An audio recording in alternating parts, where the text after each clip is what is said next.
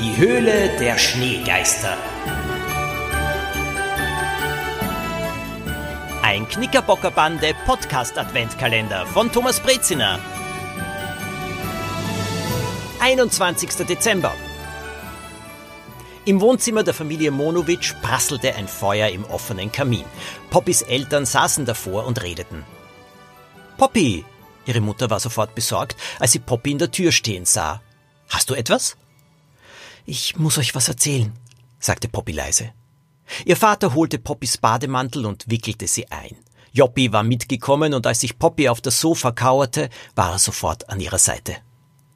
Bitte, Mama, reg dich nicht auf, begann Poppy. Langsam berichtete sie von den Erlebnissen der Knickerbockerbande in den vergangenen Tagen und Wochen.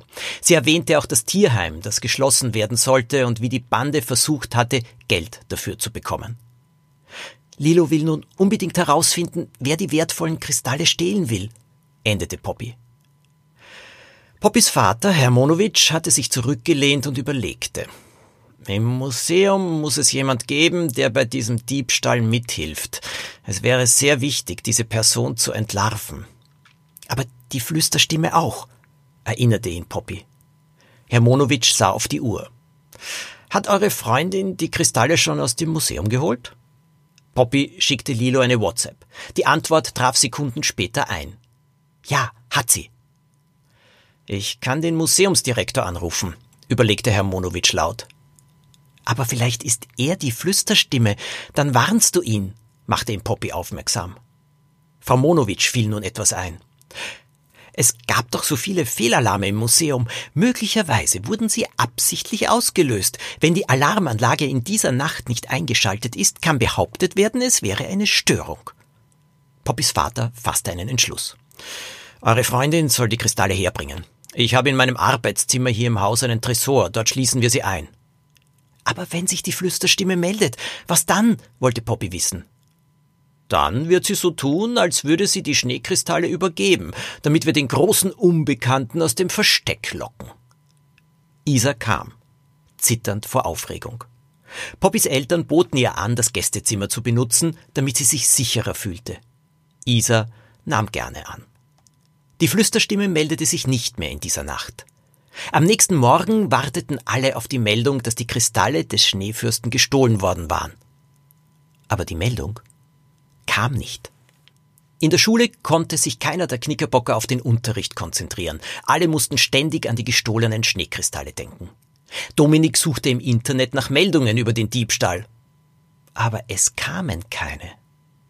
Poppy rief ihren Vater an, ob er schon mehr wusste. Herr Monowitsch hatte eine Nachricht, die Poppy zuerst nicht glauben konnte. Sie holte ihre Freunde zusammen und sie versammelten sich in der Nische des Ganges hinter der großen Grünpflanze in der Schule. Die Kristalle hängen alle in den Vitrinen. Kein einziger ist aus dem Museum verschwunden. Was?